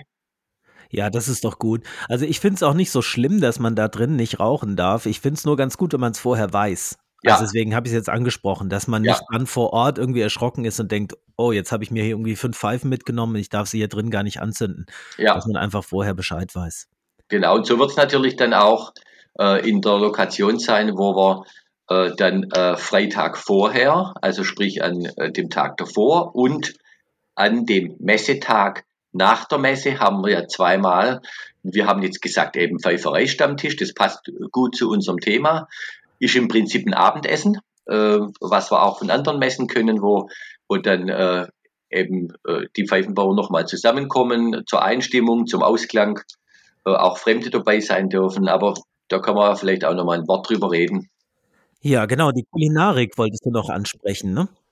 Ja, also wir bleiben schwäbisch, äh, ich, oder ich sage mal ein bisschen weitergegriffen süddeutsch, weil wir es ja auch immer mal so äh, ähm, kommunizieren, dass wir sagen, äh, internationale Pfeifenmesse im süddeutschen Raum. Äh, und wir haben bei der, äh, also den Tag über dann äh, während der Messe, haben wir von natürlich die, der klassischen Getränkegeschichte, die ja immer sein muss, auch mit diesen Kuchen- und Kaffeegeschichten, die man dabei hat, auch dann aber wirklich kleinere warme Speisen im aus dem, also vom Charakter her süddeutsch. Äh, war übrigens eine Forderung, so ein bisschen, sage ich jetzt mal, von Angelo Fassi. Äh, nein, stimmt nicht, doch. Von Angelo Fassi und Bertram Safferling zusammen, die kommen miteinander, äh, die dann gesagt haben, aber Geld, da wollen wir mal was Schwäbisches essen. Bertram Safferling kennt's ja aus seiner Zeit hier. Und dann haben wir gesagt, selbstverständlich, das ist in Ordnung, das machen wir. Äh, und äh, da haben wir wirklich äh, klassische Spezialitäten, die wir eben, ich sag's mal, wo, wo der Süddeutsche sagt, die kann er am besten. Genau, und wann findet das Essen, du, du hattest es mir schon mal gesagt, ne? Freitagabend um 17 Uhr ist was und Samstag nochmal, ne? Genau, also beides mal 17 Uhr ist immer die gleiche Zeit, sowohl am Freitag als auch an dem Samstag. Die, äh, die, die äh, Lokation, wo das stattfindet, die ist ungefähr Treppe rauf, Treppe runter von der, äh, von der Messeräumlichkeit. Ich würde mal sagen, keine Ahnung, drei, drei 400 Meter weg. Also kann man rüberlaufen. Äh, ist ein, äh, ein Hotel. Äh, und die haben, äh, machen uns schwäbische Buffets. Sowohl am Freitag als auch am Samstag. Natürlich äh, jedes Mal mit unterschiedlichen schwäbischen Spezialitäten. Wir fanden es ganz gut, äh, das ähm, äh, tatsächlich als Buffet zu machen. Äh, erstens ist man dann gut in Bewegung und äh, steht dann da vielleicht auch nochmal. Man hat so einen ganz lockeren Kreis und sitzt nicht nur. Äh, und wir haben gesagt, wir wollen wieder süddeutsch bleiben, haben aber immer beachtet, das haben wir auch tagsüber bei der Messe, das haben wir auch bei diesen beiden, ähm, bei diesen beiden Buffets dann dass wir auf jeden Fall auch auf die Vegetarier Rücksicht genommen haben. Sprich, wenn jemand äh, eben vegetarisch ist, dann ist die Zusammenstellung immer so möglich, dass die, äh, dass die eben auch äh, wirklich da was finden, äh, was für sie wichtig ist zu essen, wenn sie eben sich fleischlos ernähren. Ja, ich werde ja beim Essen leider nicht dabei sein können, weil ich hatte ursprünglich vor, am Freitag schon zu kommen, dann zu übernachten und morgens auf die Messe zu gehen. Aber jetzt haben sich die Pläne etwas geändert. Ich werde nämlich mit Eagle Pipe zusammenkommen. Das liegt nämlich für mich auf dem Weg. Den nehme ich Ah, mit. super. Genau. Und dann fahre ich halt erst Samstagmorgen los, bin also Freitag noch gar nicht da und dann werden wir halt auch nach der Messe relativ zügig wieder zurückfahren. Sonst wird es halt sehr spät für mich, bis ich wieder in Marburg bin. Ja, dann nehmt ihr eben Vesper mit, ne, von der, äh, aus der Messe heraus, dann seid ihr auch nicht am Verhungern. Genau, da wird sich schon eine Lösung finden. Ja, lass uns doch noch mal so ein bisschen über deine Rauchgewohnheiten reden. Darf ich dich ein paar Sachen fragen? Ja, klar darfst du. Seit wann rauchst du denn Pfeife? Schon, schon immer, also schon sehr, sehr lange oder erst seit kurzem? Das würde mich mal interessieren. Ah, die Frage ist gut. Die, Frage ist, wie beantwortet, äh, wie beantwortet man die genau? Also äh, ich kann dir sagen, dass ich in meiner Ausbildung äh, bei einer großen Brauerei hier am Ort gelernt, also die Ausbildung gemacht habe und ich hatte glücklicherweise, muss ich heute sagen, einen Ausbildungsleiter, der war Pfeifenraucher und ähm, äh, der hat, was ich, was für mich ganz schwer vorstellbar ist mit beim Pfeife rauchen, der hat tatsächlich das hingekriegt, sein Leben lang immer den gleichen Tabak zu rauchen. Also der wurde ihm wohl, dem, das, das wurde ihm wohl nie zu viel, irgendwie da mal was anderes zu machen. Und der sagte mir zu dieser Zeit mal irgendwann, du äh, warst jetzt da in der Ausbildung so gut, du kannst dir doch ein Buch, irgendwie einen Buchpreis, da kannst du dir mal was kaufen. Äh, und dann äh, musste ich natürlich gleich äh, einhaken und sagen, nee, nee, ich hätte doch aber viel lieber gerne Pfeife. Er, ja, dann kauft ihr eben eine Pfeife. Also er hatte ja dann da Verständnis dafür. Äh, und das heißt, da war ich so um die 20, da habe ich meine erste Pfeife gekauft. äh, habe die auch äh, geraucht. Das war ist eine Design Berlin, die habe ich heute noch. Und ähm, naja, dann, wie es dann manchmal ist, man verliert so wieder ein bisschen aus dem Auge. Ich war jetzt auch nicht gerade von meiner Grundanlage der ruhigste Mensch, der dann äh, das locker machen kann, sich die Zeit zu nehmen, sondern äh, ich habe da schon immer ein bisschen gekämpft mit, äh, weil ich jetzt kein so ruhiger bin, äh, äh der sich das dann auch so die Zeit so nimmt. Äh, und dann habe ich es wieder ein bisschen verloren. Äh, und jetzt vor, ich würde sagen, vor zehn Jahren etwa, äh, dann dazwischen mal wieder angefangen. Äh, immer natürlich alles da gehabt, aber äh, dann wieder weggelegt. Ich muss dazu sagen, ich bin äh, kein klassischer Raucher. Also ich komme jetzt nicht von der Zigarette her, kann ich auch ja. Aber ich komme nicht, nicht von daher, so dass für mich jetzt nicht, äh, ich sage jetzt mal, die Sucht so ein bisschen äh, oder, oder das, das, der Nikotinkick, sowas, das spielt bei mir keine Rolle. Äh, deswegen konnte ich dann auch immer wieder Zwischenzeiten haben aber relativ konzentriert, muss ich sagen, jetzt so unter der Woche äh, immer mal, wenn Zeit ist, wirklich äh, seit etwa zehn Jahren mit verschiedenen Pfeifen und eben auch verschiedenen Tabaken. Okay. Wie alt bist du denn? Darf ich das fragen? Das darfst du fragen, da muss ich jetzt gerade nachrechnen, du. Äh, 53, Jahrgang 1969. okay. Ja, und was rauchst du gerne? Also ich habe eben schon mal rausgehört, du rauchst gerne Aromaten, also aromatisierte Tabake. Äh, ja, also ich rauche, also ich habe eigentlich von Anfang an immer Aromaten geraucht. Ähm, und ja, also ich, ich, konnte, ich konnte zum Beispiel auch nicht so gut äh, Zigarrengeruch brauchen für mich. Äh, dementsprechend kannst du dir vorstellen, dass ich auch nicht so arg gut mit äh, dem Duft von Latakia klarkomme. Äh, oder von, von manch anderem. Geht für mich, ja, Orient Tabake. Also ich bin da ein bisschen, äh, mir geht es um Aroma tatsächlich. Und äh, äh, deswegen habe ich schon immer Aromaten geraucht, äh, auch gern wirklich extreme Aromaten geraucht. Und äh, ja, jetzt zwischenzeitlich kann ich tatsächlich dazwischen mal äh, auch einen naturbelassenen, einen Virginia rauchen. Oder ich mich mische mir auch mal selber, ich sage, Mensch, ich probiere mal was aus. Ich kaufe mir mal, das, das, man kann sich auch mal so eine günstige Grundmischung kaufen, wenn man sagt, komm, ihr probiert mal was, mal was aus und mischt sich selber mal was zusammen und schaut, wie man da vorwärts kommt für sich. Also auch viel so ein bisschen ausprobieren, testen, kaufen. Also es sammelt sich ja dann schon einiges an Tabak, wo man schauen muss, wie man das dann sich so lagert, äh, dass man nicht gerade nachher lauter Staub in den Dosen hat. Also sprich äh, entsprechende Verpackung oder Dings, dass man es äh, auch frisch halten kann. Ja, also äh, auch da bin ich so ein bisschen am Ausprobieren, am Gucken, äh, interessiert. Also äh, leider sammelt sich, das weißt du vielleicht auch, dann äh, doch einiges an Tabak. Also da könnte man sogar vielleicht auch eine Tabakbar aufmachen.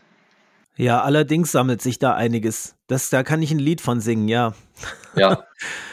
Gibt es einen Lieblingstabak oder sowas? Oder, oder mehrere Lieblingstabake, dass man so eine Vorstellung kriegt, welche Form von Aromat du ganz gerne magst? Äh, ja, also ich, also wenn es wirklich um dieses ganz äh, äh, Süffige äh, geht, äh, und ich sag mal wirklich so ein Dessert, und da darf man sich jetzt auch nicht täuschen, so einen absoluten Hocharomaten, den kannst du ja im Prinzip eigentlich nicht als Tagestabak so dauernd rauchen. Äh, Michael Apitz sagte mir nämlich auch, wenn du das so machst, dann verlierst du im Prinzip eigentlich fast den Geschmack für alles andere nachher. Ähm, das heißt, ich rauche immer wieder meinen Hocharomaten und da komme ich wirklich auch mal auf, äh, keine Ahnung, Sherit, also ein Tabak, da ist tatsächlich ein bisschen Latakia drin. Eine Mischung äh, mit äh, Kirsche und Lakritz. Äh, ich mag sehr gern Kirsche, da versuche ich alles, was ich kriege ist man manchmal ein bisschen enttäuscht, dass, es, dass man das Gefühl hat, es ist nicht gar nicht ganz so intensiv, wie man sich vorstellt, äh, wenn, man, wenn man den Kirschengeruch äh, in der Nase hat.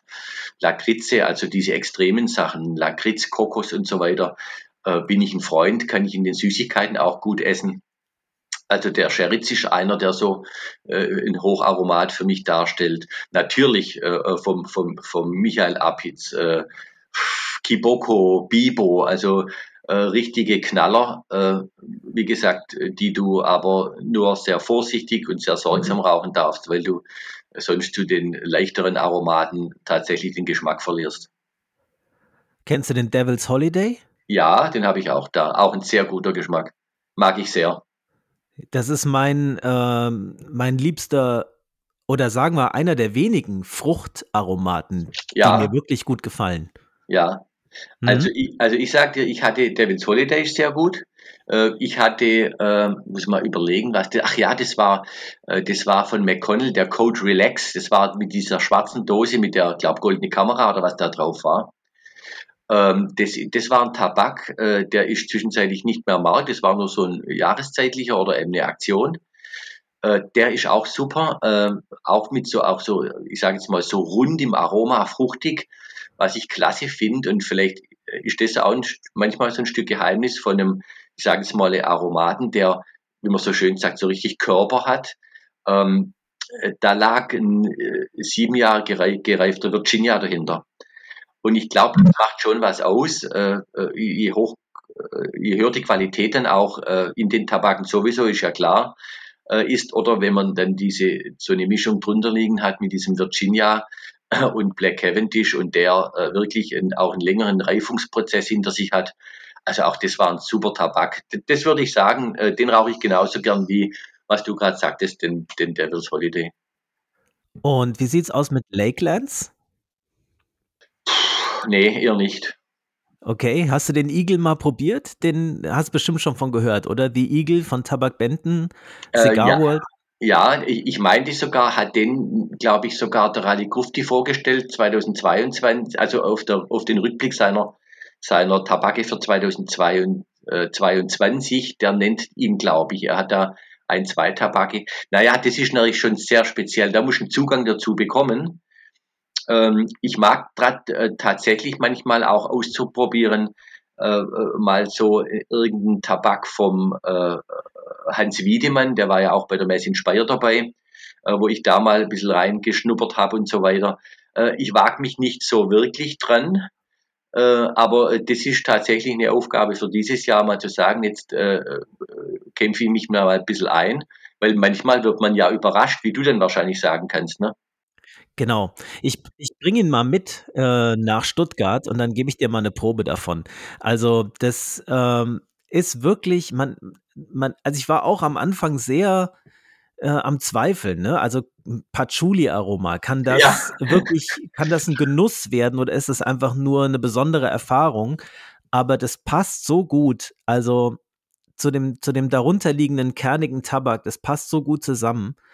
Das ist ein richtiger, also ich rauche ihn wirklich richtig gerne. Es ist nicht Ja. nur so, dass ich ihn interessant oder besonders finde. Ich rauche ihn wirklich regelmäßig und gerne. Ja, ja, es ist, da da muss man einfach den Geschmack finden, äh, jetzt über die, äh, äh, äh, einfach äh, zum ersten es mal zu wagen. Äh, und dann äh, ist es ja auch bei den anderen Tabaken so, dass man sagt, naja, ich kann, äh, ich muss jetzt nicht glauben, dass ich beim ersten Mal, wenn ich einen Tabak rauche, den dann schon erfassen kann. Äh, man muss ja die Tabake einfach immer mal, immer mal wieder rauchen und zur Hand nehmen und mit jedem Mal erkennt man Nuancen. Das ist ja wie bei einem guten Wein oder oder wenn du tatsächlich einen, einen Rum oder einen Whisky trinkst, der eine stürzt ihn eben runter äh, und der andere sagt, nee, nee, da geht's mir ja um den Geschmack. Äh, und je mehr man sich damit dann auseinandersetzt und auch mal schaut, was ist denn da alles drin, äh, lernt man, glaube ich, immer mehr die Facetten kennen von dem ähm, oder von diesen, ich sage jetzt mal so ein bisschen spezie spezielleren Tabaken. Äh, und ja, also man muss es einfach ausprobieren. Wenn man es nicht probiert, glaube ich, vergibt man sich viel. Deswegen sagte ich dir vorher, dass mein ehemaliger Ausbildungsleiter eben immer äh, den gleichen Tabak geraucht hat. Ja, wenn man damit zufrieden ist, spart man viel Geld. Aber auf der anderen Seite, äh, finde ich, vergibt man sich auch so ein bisschen die Bandbreite. Ja, und man spart viel Platz vor allem. Nicht nur Geld, sondern auch Ja. viel Platz. Ja, ja. Und da ist immer die Frage, wie man das, äh, wie man das bunkert, äh, äh, ne, wie man den äh, sich äh, sich irgendwie aufbereitet, äh, äh, den, den Tabak dann in Dosen oder wie, wo legt man ihn hin und dass man ihn dann äh, auch längere Zeit rauchen kann, ohne dass man dann irgendwie wieder schauen muss, wie kriegst du ihn jetzt wieder frisch. Äh, ja, also das ist eine kleine Herausforderung, die merkt man dann relativ schnell, dass man da an seine Grenzen kommt und wenn man dann doch weitermachen will, dann muss man sich ja irgendwie ein System überlegen, ne, wie man das äh, für sich hinkriegt. Ja, ich habe früher auch gedacht, man muss ähm, erst längere Zeit einen Tabak rauchen, damit man weiß, ob man den gut findet oder nicht. Mittlerweile habe ich so für mich rausgefunden, nach den ersten zwei, drei Pfeifen weiß ich schon, ist es ein Tabak, der alt wird im Regal oder ja.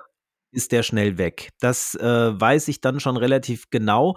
Und ähm, dann gibt es so Tabake, da rauche ich eine Pfeife von und weiß, okay, das wird ein neuer Favorit. Das, ja. äh, der kommt ganz äh, oben auf die Liste. Und dann gibt es welche, da rauche ich eine Pfeife von und weiß, okay, das, den wirst du wahrscheinlich weggeben. Und dann gibt es alles dazwischen. Da schmecken, der schmeckt ganz gut. Man denkt, ja, ist ein guter Tabak, so zwei, drei Pfeifen geraucht. Und dann erst so nach 30, 40 Gramm merkt man, ist es eher einer, den man neu kauft, nachbestellt oder ist es dann auch gut. Ne? Also, dass man sagt, okay, war, eine, war ein netter Tabak, aber es gibt viele, die ich besser finde.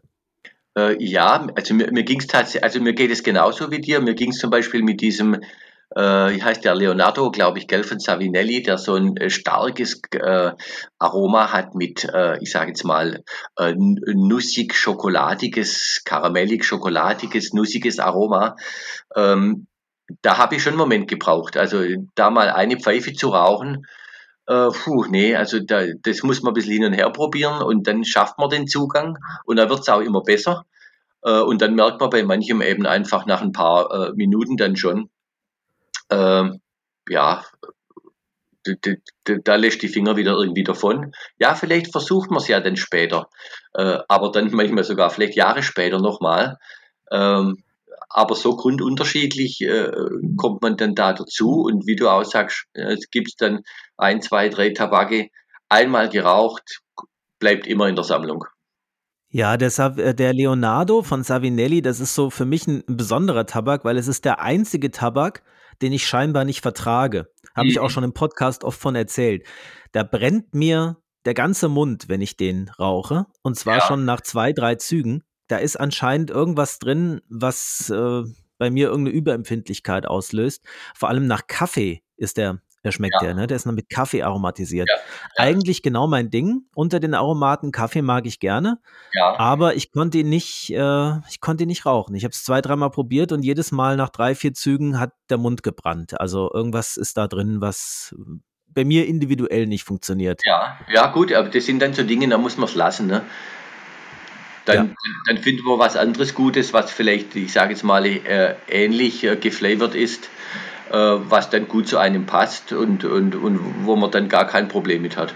Genau, es gibt ja sehr viel Auswahl auf dem deutschen Markt. Das ist ja das Schöne. Ja. Und, und vielleicht auch mal auf dem amerikanischen oder anderen, wobei ich da mal ein bisschen vorsichtig bin. Du weißt ja, was man dann da so alles manchmal an Zollgeschichten hat. Und ja, die Amerikaner sind ja doch ein bisschen äh, ganz anders mit den Tabaken, äh, wo man auch nicht so weiß. Also bei uns ist, glaube ich, schon relativ äh, zumindest so benannt und auch so, so besprochen und, und, und äh, kommuniziert, dass wir es eben mit natürlichen Aromen zu tun haben.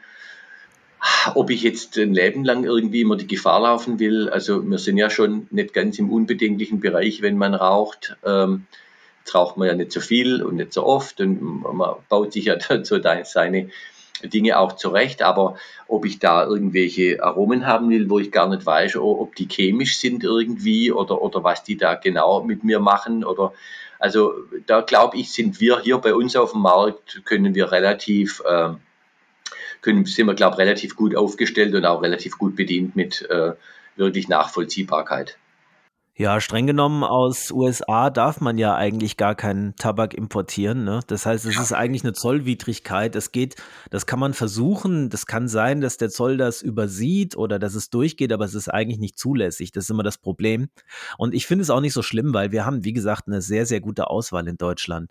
Es gibt mal so den ein oder anderen Tabak, den man auch gern mal probieren würde, aber so viel wie wir hier haben, ist es ja. nicht so schlimm, wenn man da auf das begrenzt ist, was es hier gibt. Ja, das würde ich auch sagen. Man, man, man, kommt ja, man kommt ja auch bei dem, was es hier gibt, im Prinzip eigentlich gar nicht rum. Ne? Genau. Ja. Hast du noch was zu erzählen zur, zur Messe? Haben wir noch irgendwas noch nicht besprochen? Äh, was ich glaube, ganz wichtig halt ist äh, noch bei der Messe, äh, das ist ja auch, äh, denn wenn mal ältere Menschen oder Menschen kommen, die eine gewisse, ähm, ich sage jetzt mal, vielleicht Behinderung haben oder so, also wir sind, ich sage es mal, fast barrierefrei. Also das heißt, wir haben nur so eine ganz kleine Stufe im Eingangsbereich, aber das ist kein Problem, da sind wir da. Da wird geholfen, das ist nur, also das ist äh, leicht zu überwinden. Ansonsten kann man ans Gelände her und so weiter, ist alles barrierefrei und äh, äh innerhalb äh, der Location haben wir im Vorraumbereich äh, tatsächlich auch ein e ebenerdig klar zugängiges, barrierefreies Behinderten-WC. Ich glaube, das sind schon wichtige Dinge zu wissen. Ja. Weil doch mancher einfach äh, sich das schon überlegen muss, äh, zu sagen, Mensch, aber wie mache ich es dann da? Und äh, also da können wir sagen, das haben wir eigentlich auch so gut gelöst, äh, dass auch jemand, der gewisse Handicaps hat, einfach äh, äh, den Zugang gut finden kann. Also überhaupt kein Thema. Schön. Ja, und äh, nee, wir haben eigentlich, wir haben soweit alles gesagt. Wir haben, äh, wir haben sind, bereiten uns jetzt gut vor. Wir gehen weiter in die, in die Presse. Wir haben Zeitungen und Radio äh, äh angeschrieben. Wir äh, schauen noch nach einer oder anderen äh, Kleinigkeiten, die wir noch mitbieten wollen. Äh, wir sind in Instagram und in Facebook aktiv oder auch bei dir jetzt, das sieht man, da wird vielleicht noch manches kommen. Aber wir geben jetzt mal von unserer Seite aus das Beste, was wir können in den ganzen Vorbereitungen, versuchen es richtig und gut zu machen kommt auch von den Pfeifenbauern aus allen möglichen Ecken schon, dass sie sagen, Mensch, was ihr alles macht, das ist doch aber toll, wie ihr euch engagiert, das tut uns natürlich auch alle gut. Wir werden dann auch ein bisschen ein größeres äh, Team natürlich sein äh, vor Ort, weil man ja doch das ein oder andere bewältigen muss und dass die Dinge klar aufgeteilt sind und dass das auch unaufgeregt so ablaufen kann, dass die Pfeifenmacher im Vordergrund stehen. Das ist das Wesentliche. Schön. Gut, ja, dann wollen wir so langsam zum Ende kommen von der, von der Aufnahme. Äh, ja, ja, können wir vielleicht eins noch, dass das gleich am Schluss, ich habe mir das jetzt aufgehoben, bis zum Schluss, äh, obwohl wir das Thema schon hatten, aber es ist wichtig, weil wir planen müssen. Und zwar, es gibt einen Punkt, der, glaube ich, äh, äh zentral wäre. Wir hatten ja über die zwei Essen gesprochen. Abendessen Freitag 17 Uhr und Samstag 17 Uhr schwäbisches Buffet. Jetzt ist ein Buffet nicht immer so gut zu kalkulieren, wenn man keine Zahlen weiß. Das heißt, äh, wir haben äh, die, die Essen praktisch offen, also da können ja nicht nur Pfeifenmacher kommen und ihr Umfeld, sondern dürfen ja auch Messe-Teilnehmer dazukommen. Die, das lässt sich natürlich sehr schwer für uns kalkulieren. Das heißt, wir wissen es natürlich von unseren Pfeifenmachern und von unserem direkten Umfeld, aber wenn sich jemand entscheidet zu sagen, Mensch, da wäre ich am Freitag oder am Samstag vielleicht doch auch gern dabei, äh, gibt es im Prinzip äh, ein paar Möglichkeiten. Also die eine wäre natürlich auf jeden Fall, das ist vielleicht gut äh, und vielleicht die beste, ähm, äh, uns einfach äh, über keine Ahnung, wer dann wie das handhaben will, über den Messenger auf Facebook oder oder über äh, Instagram, über das Kommunikationsmedium äh, uns einfach äh, anzusprechen. Ähm, das wäre uns wichtig, dass wir ganz genau wissen es nicht, aber in etwa wissen, was kommt da sonst noch auf uns zu, vielleicht von der Umgebung, weil es reicht, reicht natürlich nicht unbedingt aus, wenn wir das dann erst am Messetag wissen. Wir würden ja dann doch auch noch gern das kann man ein bisschen abfedern und planen, aber natürlich nicht in der Summe äh, so, äh, äh, dass wir dann so gut vorbereitet wären, wenn wir dann jetzt doch noch mit 30, 40 zusätzlichen Leuten rechnen, rechnen müssten, dann wäre es uns natürlich recht, wenn sich da jemand äh, dafür interessiert, uns über die Medien einfach anzusprechen. Und das findet man, indem man auf Facebook und Instagram Pfeifenmesse Stuttgart sucht? Äh, genau, das findet man in diesen beiden äh, Medien, wenn man, auf die, wenn man die Pfeifenmesse sucht. Das ist auch in vielen Gruppen äh, drin bei der äh, in, äh, bei Facebook zum Beispiel, äh, auf Instagram und, äh, und auf Facebook werden immer auch, wenn Beiträge kommen, nochmal, wird nochmal die Location äh, wiederholt und äh, wir platzieren es aber auch nochmal so, äh, äh, und sagen dann nochmal was dazu mit einem Post, dass wir da wirklich ansprechbar sind und dass man uns erreichen kann und uns da, wenn man das will, was sagen kann über eben über Pfeiferei dann. Sehr schön. Okay, dann danke ich dir sehr, dass du Gast warst heute bei Strandkorb Gedöns. Es war mir ein Vergnügen, Tobias. Hat mir Spaß gemacht. Und ich freue mich natürlich riesig auf diese Messe. Es ist übrigens tatsächlich die erste Pfeifenmesse, auf die ich fahre. Ja, siehst du, äh, man hat immer was das erste Mal und wenn man dann gleich einen guten Eindruck bekommt und es gut läuft und man unter Gleichgesinnten äh, zum Austausch äh, sich bewegt, dann kann es ja eigentlich nur gut werden. Ne? Genau, und ich bin mir relativ sicher, dass es aber nicht die letzte ist, auf die ich fahre, aber es ist halt die erste. Ja. Und ich freue mich sehr drauf, ja. Also ich danke dir auf jeden Fall, Tobias, für die Möglichkeit, dass wir äh, miteinander äh, darüber sprechen konnten, weil wir sprechen ja immer mal da und dort äh, in kleinen Kreisen, aber um das mal ein bisschen im größeren Spiel einfach sagen zu können und auch ein bisschen zu sehen, was ist die Idee dahinter, äh, warum machen wir das, äh, äh, was findet da genau statt, das glaube ich ist wichtig und da sprechen wir dir auch einen ganz herzlichen Dank dafür aus. Na gerne. Das ist ja eine Win-Win-Situation sozusagen. Genau. Schön. Okay, dann bleiben wir gleich noch ein bisschen. Wir reden noch ein bisschen, aber wir beenden mal die Folge für heute. Und wir sehen uns dann spätestens in Stuttgart. Auf der Pfeiferei ja? am 11.3. Genau. genau. Und euch da draußen wünsche ich, wie immer, alles das, was ihr euch auch für euch selbst wünschen würdet und natürlich so oft wie möglich den perfekten Smoke. Bis zum nächsten Mal bei Strandkorbgedöns. Macht's gut. Ciao.